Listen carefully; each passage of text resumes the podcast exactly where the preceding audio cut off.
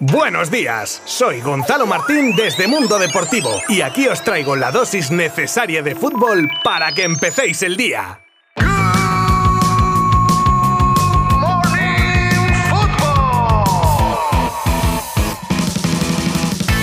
¿Qué tal? Miércoles 21 de septiembre de 2022. Menos mal, ¿eh? Si fuese de 2023 íbamos apañados. Bienvenidos a un nuevo episodio de Good Morning Football, donde os acercamos resumidas las noticias más destacadas del día. Del mundo del fútbol, claro. Ya nos llegamos por la mitad de la semana informativa y esto no para, amigas y amigos. Vamos a hablar sobre una nueva perla brasileña a la que ya le han echado el ojo Barça y Real Madrid, las, para algunos, sorprendentes declaraciones de Gerard de Loufeu sobre un regreso al Barça o al Madrid, un top de los que os gustan, con los futbolistas que más dinero se embolsan al año. Y cuidado, que siempre hay sorpresas en estas listas. Una mala noticia con la lesión de nuevo de Aitana Bonmatí y unas cuantas cosas más que os contaré desde ahora y durante los próximos minutos. Os habla Gonzalo Martín como siempre desde Mundo Deportivo y empezamos en 3, 2, 1.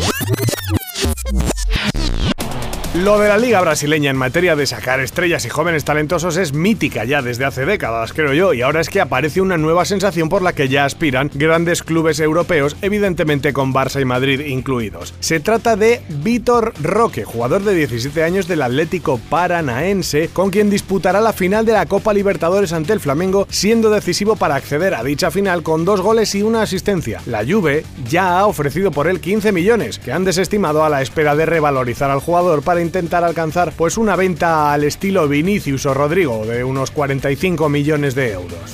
Y atentos ahora a las palabras de Gerard de Ulofeu, ex canterano azulgrana y un auténtico trotamundos del fútbol desde su salida del Barça, actualmente viviendo uno de los mejores momentos de su carrera en el Udinese en la Serie A. Y es que a algunos les ha sorprendido su respuesta en una entrevista a si le gustaría volver al Barça, contestando con un categórico no ya dije que no. Por el contrario, dejó abierta la puerta al Real Madrid, el eterno rival, del que dijo que cómo vas a decirle que no y que sería una gran opción.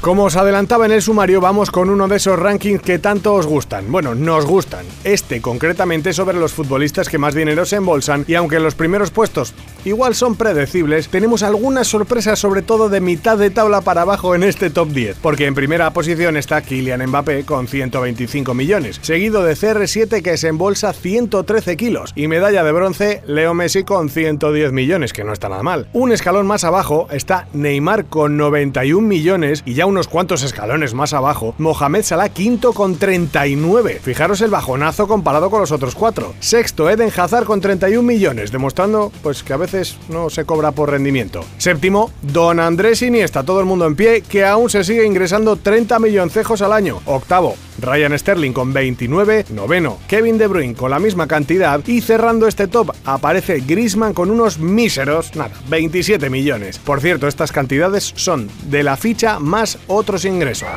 El mundo del rumor nos deja una reunión programada este pasado martes entre el Niza y un técnico que regresaría a la liga francesa. Y si estáis pensando en Mauricio Pochettino, pues lo siento, pero estáis en lo cierto. Así lo cuentan desde Francia, ya que habría intercambio de equipos en caso de suceder, porque el sustituto de Galtier en el Niza no ha empezado nada bien y están pensando pues en darle boleto. Sería morboso ver ese PSG Niza con los entrenadores viendo sus antiguos banquillos intercambiados con el rival.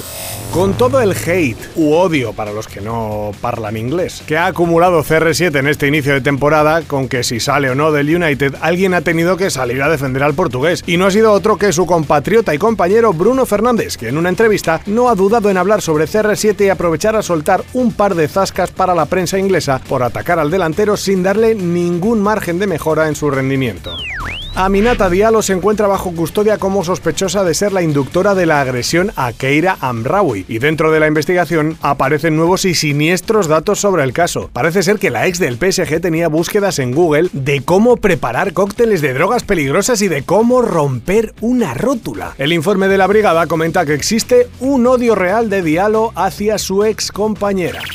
Y si los rankings nos gustan a todos, ya el tema de las equipaciones es de locos. ¿Cómo serán las nuevas camisetas de la siguiente temporada? Bueno, la de este año del Barça está siendo un éxito y estamos en época de filtraciones. Para muestra, la que más revuelo ha causado de una segunda equipación azulgrana de color blanco y con un escudo retro. Pues ahora se ha filtrado la que podría ser la primera equipación para la 23-24 de corte algo más clásico que las últimas temporadas y con el escudo actual. Solo os puedo animar a entrar en mundodeportivo.com, verla y comentarme qué os parece. Y cerramos hoy con una mala noticia en forma de lesión en el Fútbol Club Barcelona femenino de fútbol, además con el agravante de que es reincidente. La buena de Aitana Bonmatí es baja por unas molestias en el cuádriceps del muslo derecho tras la lesión en el sóleo de la pierna izquierda que sufrió el 10 de agosto y que la ha tenido de baja cinco semanas, vamos hasta la semana pasada. Desde aquí, mandarle un mensaje de ánimo para que se recupere lo antes posible.